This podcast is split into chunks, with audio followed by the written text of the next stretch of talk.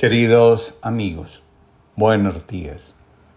Comparto con ustedes la reflexión del día de hoy titulada Volver a ser nosotros mismos. El trauma emocional está en la base de todas las disfunciones de la vida humana. Nos disociamos para no enfrentar el dolor que nos provocan determinadas experiencias. Muchos creemos que las experiencias dolorosas las podemos sepultar en algún lugar de la psique y que allí permanecerán para siempre. No es así. En un momento determinado regresarán a la conciencia y reclamarán su lugar en nuestra historia. Ese resurgimiento nos mostrará que todo intento de alejar de la conciencia algo doloroso, lo único que logra es crear un desorden emocional y si nos descuidamos convertir en destino aquello que intentamos reprimir. Por más que lo deseemos, ninguno logra tomar la suficiente distancia de su cuerpo, de sus emociones y de sus recuerdos. Ellos siempre están ahí. Señala Mario Carlos Salvador. Cuando no hemos podido integrar las experiencias, especialmente dolorosas, nuestro cerebro, cuerpo la recuerda en su idioma original de sensaciones, emociones, imágenes y reactuaciones desproporcionadas o poco adecuadas. En este lenguaje permanece siempre activo y vivo contar la historia que nunca pudo contar a alguien que la quisiera escuchar y acoger con una mirada compasiva y presente.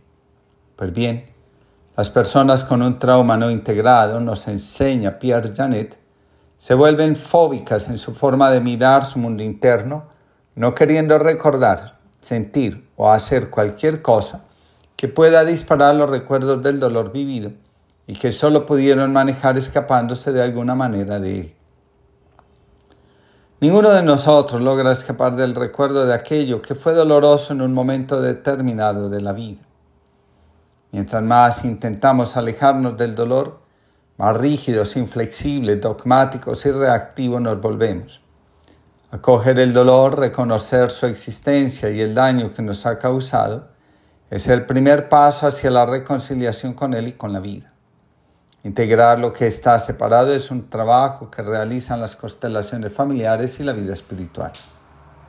La verdadera distancia del dolor ocurre cuando reconocemos que Él está presente en nuestra vida. Lo anterior se logra tomando conciencia de nosotros mismos, de lo que estamos invitados a realizar en esta vida como misión y propósito. Una pareja de jóvenes estaba muy enamorada y se iban a casar. Unos, unos días antes de la boda, la novia tuvo un accidente y quedó con el rostro totalmente desfigurado. No puedo casarme contigo, le comunicó en una carta a su novio. Quedé marcada y muy fea para siempre. Búscate a otra joven hermosa como tú te mereces. Yo no soy digna de ti. A los pocos días la muchacha recibió esta respuesta de su novio. El verdadero indigno soy yo. Tengo que comunicarte que he enfermado de la vista y el médico me dijo que voy a quedar ciego. Si aún así estás dispuesta a aceptarme, yo sigo deseando casarme contigo. Y se casaron. Y cuando lo hicieron, el novio estaba ya totalmente ciego. Vivieron 20 años de amor, felicidad y comprensión. Ella fue su lazarillo, se convirtió en sus ojos, en su luz. El amor los fue guiando por ese túnel de tinieblas. Un día ella enfermó gravemente y cuando agonizaba se lamentaba por dejarlo solo entre esas tinieblas. El día que ella murió, él abrió sus ojos ante el desconcierto de todos. No estaba ciego, dijo. Fingí serlo para que mi mujer no se afligiera al pensar que la veía con el rostro desfigurado. Ahora mi amor descansa en ella. Cuando hay una herida afectiva, emocional o psíquica muy profunda, la psique se reorganiza para proteger del dolor y poder continuar la existencia de una forma más o menos tranquila. Así es como aparecen algunos mecanismos psíquicos funcionales algunos de estos mecanismos son reactivos, impulsivos o inhibidores. Ellos están ahí para brindarnos protección, aunque a veces nos quiten bienestar. La disociación es una forma de hacer que el dolor sea más llevadero. El problema radica en la incapacidad de relacionarnos con Él e iniciar el camino de reconexión que nos permita sentirnos de nuevo a gusto con nosotros mismos.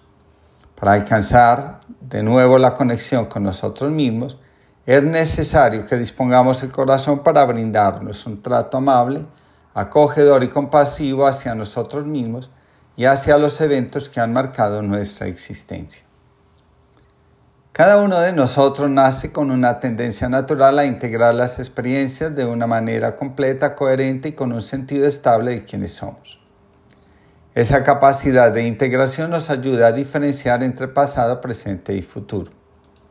También entre adentro y afuera, y especialmente entre lo que es nuestro y lo que pertenece a otros.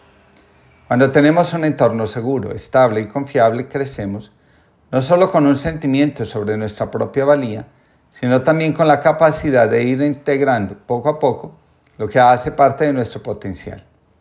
Esta capacidad se puede ver perturbada por eventos profundamente dolorosos que pueden poner en duda el sentido estable de nuestra identidad. El entorno seguro hace posible que como parte de nuestro proceso de crecimiento y maduración psíquica, vayamos conquistando un sentido estable del sentido del yo, de nuestra identidad. Saber definir quiénes somos tiene mucha importancia en el proceso interno de nuestro bienestar emocional, espiritual y psíquico. Escribe Suzette Bond. Yo soy yo, soy yo mismo como niño, como adolescente, como adulto, como padre, como trabajador. Yo soy yo mismo en situaciones difíciles, abrumadoras, exitosas o felices. Todo lo que vivo me pertenece, nada es ajeno.